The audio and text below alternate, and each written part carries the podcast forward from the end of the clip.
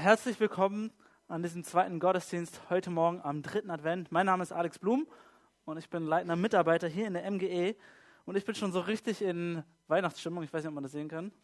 Ähm, ähm, ich habe euch ein, ein Rätsel mitgebracht, was meine Schwester in unsere Familiengruppe diese Woche geschrieben hat.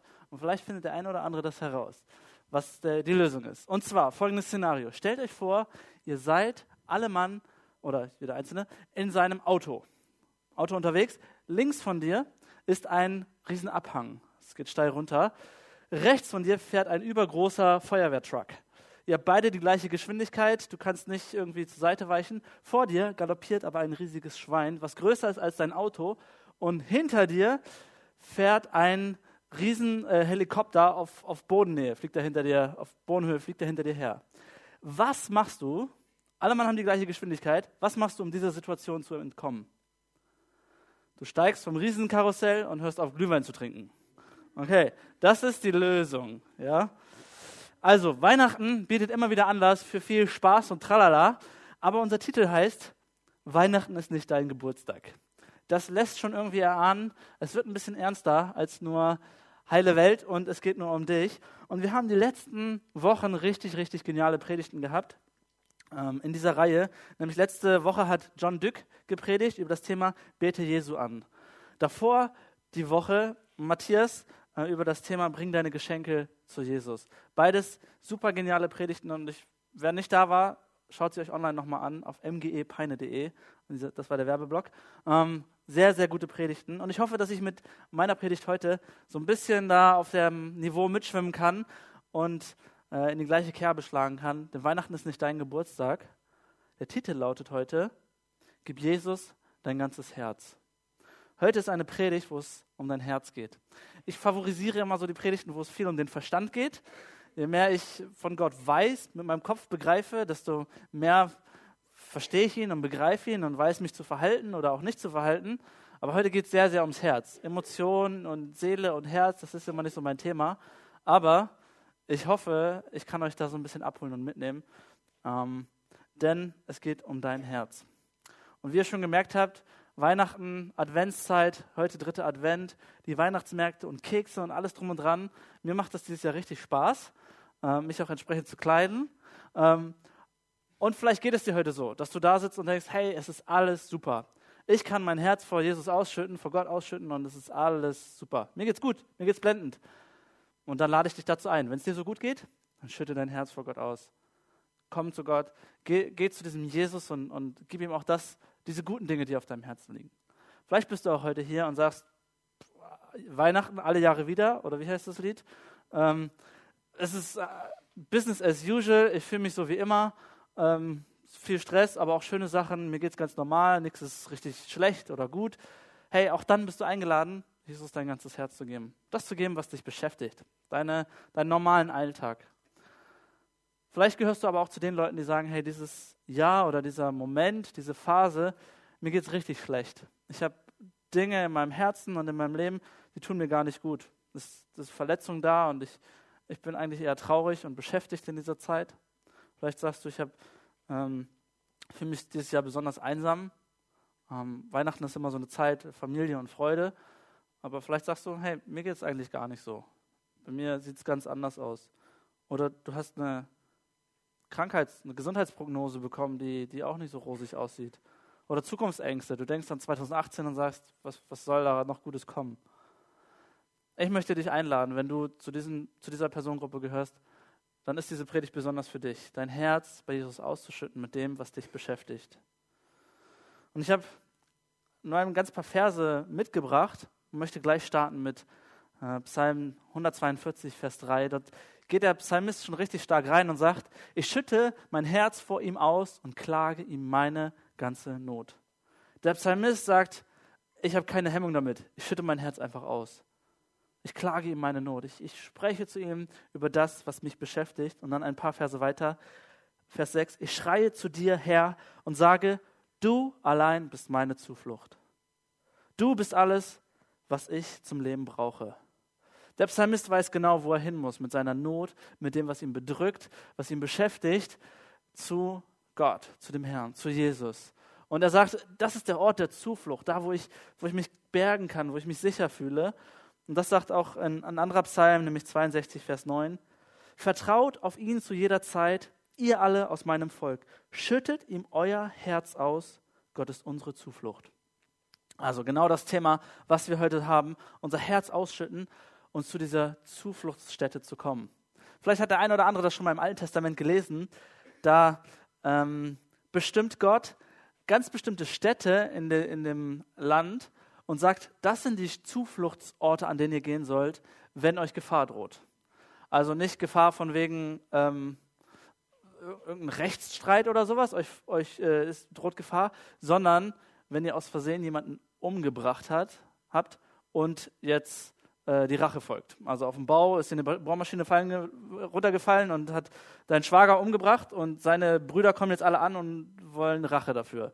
Dafür sind diese Zufluchtsstätte da. Die hat Gott eingerichtet. Richtig genial. Ähm, Gibt es heute nicht mehr. Vielleicht auch besser so. Ähm, aber diese Zufluchtsstätten, ich glaube, wir kennen die alle irgendwoher. Wir hatten, ich zumindest, hatte auch früher so eine Zufluchtsstätte, nämlich unser Baumhaus.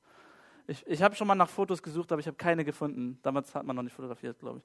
Ähm, so Fotos äh, habe ich nicht gefunden, aber dieses Baumhaus war genial. Es war riesig. Mein Vater hat das einfach mitten in unsere hohen Tannen und Bäume gebaut. Ähm, total groß. Wir konnten da drin übernachten. Es gab drei Aufgänge mit schönem Dach und mit Dachpappe drauf und Türen und es war richtig, richtig cool. Und dieses Baumhaus war meine Zufluchtsstätte. Wenn ich mich mit meinen Nachbarnjungen angelegt habe, und äh, wir uns irgendwie gestritten haben oder ich traurig war oder was auch immer, bin auf dieses Baumhaus geklettert oder noch darüber hinaus. Und da war ich, da war ich sicher, da war ich versteckt. Und meine Mama ist da auch nicht so schnell hochgekommen. Also, das war mein Zufluchtsort. Aber, wenn wir ehrlich sind, dann ist unser Zufluchtsort heute viel eher eine Person, oder? Du hast einen schlechten Tag gehabt, ähm, irgendwie ist alles schief gelaufen, drüber und runter gelaufen und du denkst so, jetzt einfach nur noch duschen und zu meinem Freund oder zu meiner Freundin oder zu meinem äh, Partner oder wie auch immer, zu einer Person. So, das ist meist so ein, ah, da fühle ich mich wieder wohl, da, da geht es mir wieder gut. In, mein, in der fünften, sechsten Klasse hatte ich mir auch mal so einen Zufluchtsort, so, ein, so eine Person gesucht. Nämlich war ich dort, ich habe das noch richtig bildlich vor Augen, wie ich mich mit einem äh, Schulkameraden angelegt habe und wir uns verbal ein bisschen beleidigt haben über unseren Körperumfang. Ich war der Rollmops, er war der ich sag das nicht. Ähm, auf jeden Fall haben wir uns immer Worte hin und her geschmissen und das fand keiner irgendwie so witzig. Es war immer beleidigend, das war nicht nett. Und er hat gesagt, Alex, jetzt reicht's langsam, ich habe keine Lust mehr. Wenn du es noch einmal machst, dann hole ich meinen Freund, ich glaube, der hieß Joscha oder Josua oder irgendwas mit J. Ich hole den und dann verprügelt er dich. Das hat er sehr ernst gemeint, aber ich habe seine Warnung leider nicht so ganz ernst genommen. Ähm, habe, also wir haben das Spielchen weitergemacht und in der Pause war ich am Rennen denn der hat den Josua, Joshua losgeschickt und ich war am Laufen und mein Zufluchtsort war nicht die Toilette, nicht das Klassenzimmer, Baumhaus war viel zu weit weg, ich konnte auch nicht unter das Bett krabbeln, das war eine, eine Lehrerin. Okay, ich bin dahin und habe gesagt, die wollen mich verprügeln. Wahrscheinlich dachte sie, ja, ja, der liebe Alex, wer sollte den denn verprügeln wollen? Auf jeden Fall, ich habe da ein bisschen Kloppe gekriegt irgendwann. Aber diese Person war erstmal mein, mein, meine Zuflucht, mein Schutz, in, ähm, ich sagte schon, Weihnachtszeit bietet alle Möglichkeiten für witzige Angelegenheiten. Wenn wir in einer Woche bei meinen Eltern zu Hause sind, dann würden wieder Geschichten ausgepackt. Und ich weiß nicht, ob Anna die Geschichte schon kennt, aber ich hatte früher Angst, dass ein Krokodil bei uns im Keller ist. Immer wenn es hieß, Alex, holst du Eis oder das und das, dann, dann habe ich gesagt, nein, nein, ich gehe da nicht runter, denn da ist ein Krokodil. Und meine Geschwister haben sich wahrscheinlich kaputt gelacht, machen sie auch heute noch, denn es ist, da ist kein Krokodil.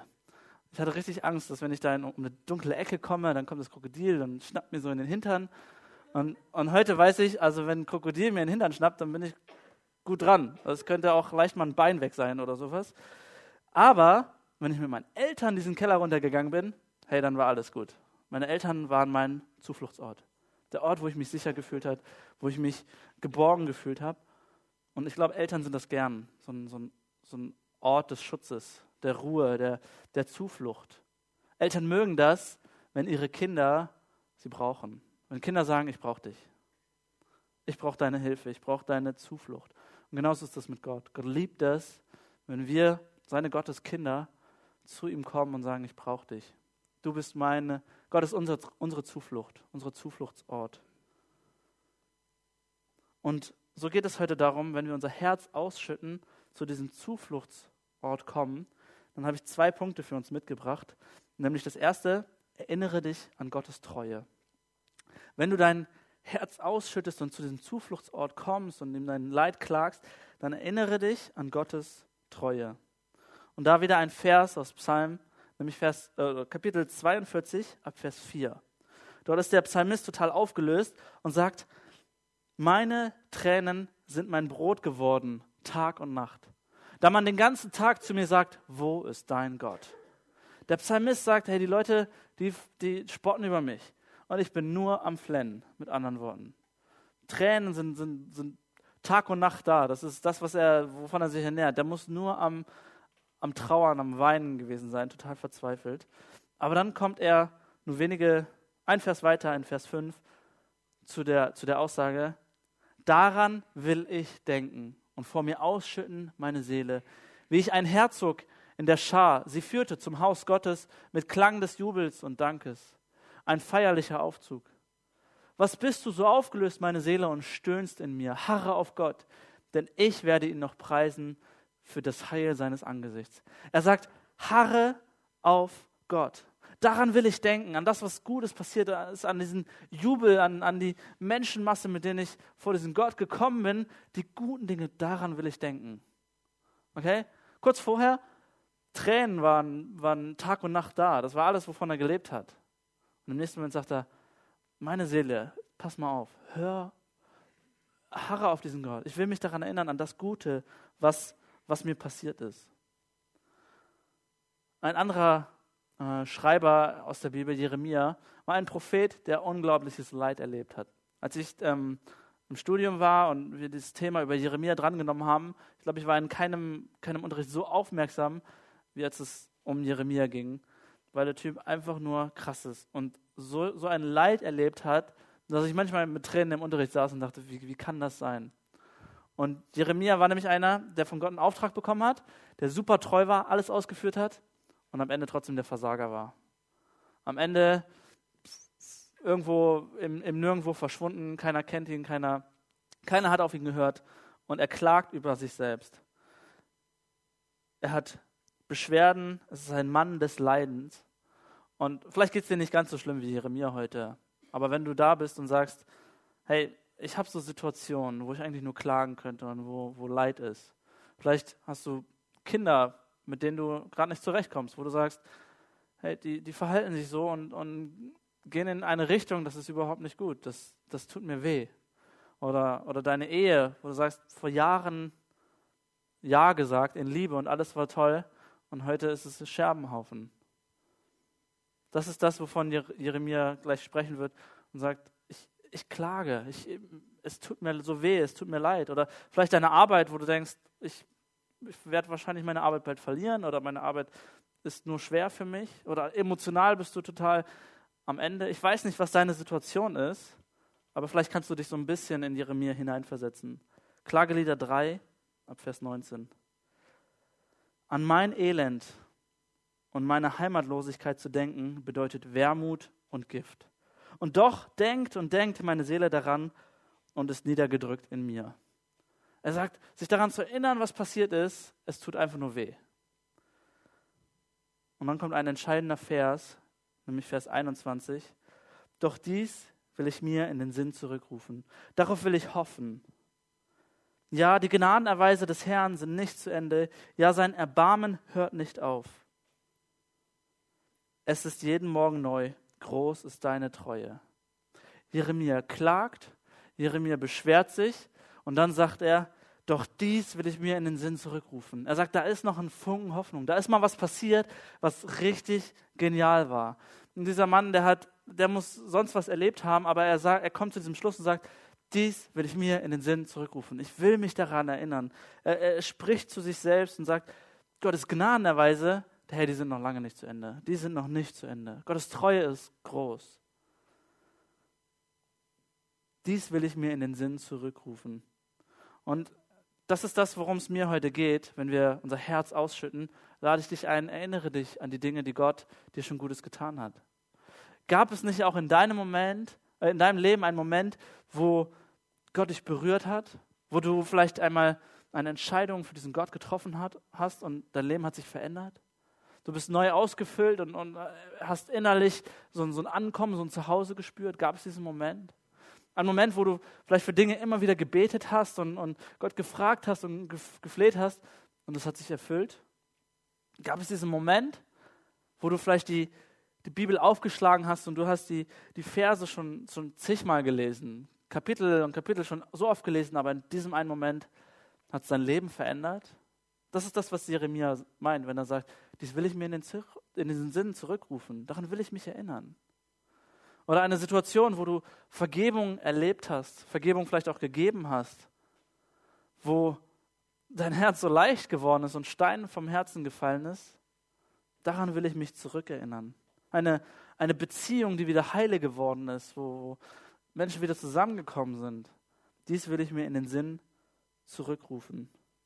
Und ich glaube, das ist so wichtig, dass wir uns an Dinge erinnern, die Gott getan hat, um manchmal auch durch schwere Zeiten zu kommen, um an, durch anstrengende Zeiten zu kommen. Und ich frage mich gerade in der Weihnachtszeit, ist das nicht so, so Alex, willst du jetzt die ganze Stimmung vermiesen? Ähm, wir haben hier schön Weihnachten, alles dekoriert, Kekse und schöne Lieder und du kommst uns mit so, so Klagen an und mit dem, was so schwer ist auf unserem Herzen. Das ist doch, passt doch nicht so ganz zusammen, aber irgendwie beschäftigt uns das ja trotzdem. Irgendwo gibt es ja vielleicht bei dem einen oder anderen trotzdem Dinge, die da so verborgen sind, die im Herzen sind. Und ist es nicht auch letztendlich das, worum es geht zu Heiligabend, zu Weihnachten, in der Weihnachtszeit, dass wir das Kommen von Jesus Christus feiern und dass er unseren Schmerz nimmt, unsere Sünde nimmt, unseren, äh, unser, das, was falsch läuft in unserem Leben, dass er das richtig macht? Das ist doch das, warum wir Weihnachten feiern, warum wir sagen, er ist die große Freude, er ist das Licht dieser Welt, er ist der Retter, auf den wir gehofft haben. Wenn, ein Retter muss nichts retten, wenn, wenn da nichts zu retten ist. Also, das ist doch der Grund. Wir haben etwas in unserem Herzen und wir brauchen diesen Jesus Christus als unseren Retter.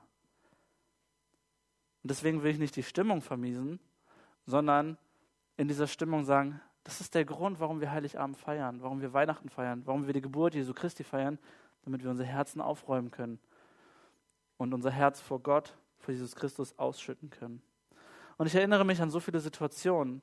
Wenn ich mir das zu Herzen nehme und sage, dies will ich mir in den Sinn zurückrufen, hey, erinnere ich mich an Situationen aus meiner Kindheit, wo ich wieder mit dem Nachbarsjungen bei ihm zu Hause war und wir irgendeine Kindersendung geguckt haben. Und wir haben danach den Fernseher nicht ausgemacht, sondern weitergeguckt und weitergeguckt. Und dann kamen Folgen, kamen Sendungen, die meiner Seele nicht gut taten, weil da Gewalt drin war. Und es hat mich Monate, vielleicht sogar Jahre beschäftigt mit Albträumen. Ich hatte Angst. Und ich ich erinnere mich daran zurück, dass ich an einem Abend zu meinem Pfadfinderleiter gegangen bin und gesagt habe, ich habe Albträume, bitte bete dafür, dass sie weggehen. Und sie waren weg. Das sind Dinge, an die ich mich zurückerinnere und sagen kann, dies rufe ich mir in den Sinn zurück. Ich weiß, dass ich zu einem Geburtstag von meiner Oma wollte als Student und als Student hat man kein Geld. Ähm, und die Zugfahrt hin hätte 100 Euro gekostet, zurück 100 Euro. Und jemand, zwei verschiedene Leute haben mir diese 100 Euro in die Hand gedrückt oder den Wert von diesen Zugtickets. Und ein Gebet hat sich erfüllt. Ich konnte meine Oma besuchen. Das will ich mir in den Sinn zurückrufen. Eine andere Situation, wo ich in meiner Kindheit Verletzungen erlebt habe, weil Leute mich abgelehnt haben, weil Leute ähm, Dinge erzählt haben, die, die über mich, die nicht gut waren, die nicht richtig waren, weil ich Freunde haben wollte, die aber nicht meine Freunde sein wollten. Und ich habe Verletzungen abgegeben und habe gesagt, ich schütte mein Herz vor Gott aus und ich, ich, möchte mich, ich möchte diese Menschen nicht mehr anklagen, ich möchte ihn vergeben. Und Gott hat mir Vergebung geschenkt. Ich weiß, wo ich, ein, ich erinnere mich daran, wo ich einen Freund ähm, hatte, der gesagt hat, Alex, ich habe schon den ganzen Tag Kopfschmerzen, bitte bete für mich. Und ich habe für ihn gebetet und seine Kopfschmerzen waren weg. Dies will ich mir zurück in den Sinn rufen, wenn ich in schwierigen Situationen bin. In einer Situation wie jetzt. Ich weiß, dass ich für meine Frau Anna immer wieder gebetet habe und gesagt habe, ich wünsche mir eine Frau wie diese. Ich wünsche mir jemanden, der zu mir passt, der mich ergänzt, mit dem, wir, mit dem ich Spaß haben kann, die Welt erkunden kann, mit dem, wir, mit dem ich zusammen äh, Gemeinde, in Gemeinde dienen kann. Hey, und Gott hat ein Gebet erfüllt. Das will ich Das will ich mir in den Sinn zurückrufen. Als wir hier nach Peine gekommen sind oder kommen wollten und wir überlegt haben, okay, wo wohnen wir denn jetzt? Waren wir zwei, dreimal zu Besuch bei Tony und Roxy. Die haben in Goethestraße 4 gewohnt. Und wir dachten, wow, so eine Wohnung wie diese, das wäre richtig cool. Die passt von der Lage, vom Preis, vom Schnitt. Ähm, sie ist schön, sie ist hell. Ähm, alles super top. Genau so eine Wohnung wollen wir haben. Und wir mussten nicht mal hier nach Peine kommen, um mit Maklern zu reden, denn wir haben genau die gleiche Wohnung, einfach nur einen Stock drüber im Internet gefunden und haben per Telefon einfach nur zugesagt und unterschrieben. Und wir hatten genau die Wohnung, die wir haben wollten. Das will ich mir in den Sinn zurückrufen, dass Gott mich versorgt, dass Gott uns versorgt. Und das ist so der erste Teil, wenn wir unser Herz ausschütten, zu diesem Zufluchtsort kommen, erinnere dich an Gottes Treue in deiner Vergangenheit. Da gab es doch diese Momente. Erinnere dich daran. Dies will ich mir in den Sinn zurückrufen. Und dann kommt Punkt zwei. Vertraue Gott auch für die Zukunft. Wenn Gott schon in der Vergangenheit so treu war, warum sollte er das nicht auch in der Zukunft sein? Ich habe wieder so einen verzweifelten Psalmisten mitgebracht, der total am Ende ist, mit allen seinen Lebensbereichen, total depressiv und, und verzweifelt und mit in allen möglichen Lebensbereichen am Ende. Und der Psalm wird so eingeleitet, Psalm 102, Vers 1, Gebet eines vom Leid gebeugten, der verzweifelt ist und sein Herz vor dem Herrn ausschüttet. Genau unsere Situation. Vom, vom Leid gebeugt und er schüttet sein Herz aus. Ab Vers 2. Herr, höre mein Gebet. Möge mein lauter Hilferuf doch bis zu dir dringen. Verbirg dich nicht vor mir, jetzt, wo ich in Not bin. Neige dich herab zu mir und schenk mir ein offenes Ohr. Jetzt rufe ich zu dir. Erhöre mich doch bald. Dieser Psalmist ist, ist spirituell völlig am Ende und, und irgendwo so weit weg von Gott und er, er schickt einen Hilferuf und sagt, hör mich doch, jetzt, wo ich zu dir rufe. Es geht weiter, Vers 5. Mein Herz ist ausgetrocknet wie versenktes Gras. Ich vergesse sogar, mein Brot zu essen mein lautes Stöhnen hat mich ausgezehrt. Ich bin nur noch Haut und Knochen. Er ist körperlich total am Ende. Vers 8. Nachts finde ich keinen Schlaf. Ich bin wie ein einsamer Vogel auf dem Dach. Den ganzen Tag verhöhnen mich meine Feinde. Ausgelassen ziehen sie über mich her und missbrauchen meinen Namen, wenn sie jemanden verwünschen. Asche ist mein Brot geworden. Was ich trinke, ist vermischt mit Tränen. Er ist, er ist emotional, mental sozial ist er total ausgestoßen, weil die Leute nur über ihn herziehen. Und er hat allen Grund zum Klagen. Und dann kommt aber Vers 13. Dort heißt es, du aber Herr regierst für immer. Jetzt und in allen künftigen Generationen wird man dich ehren.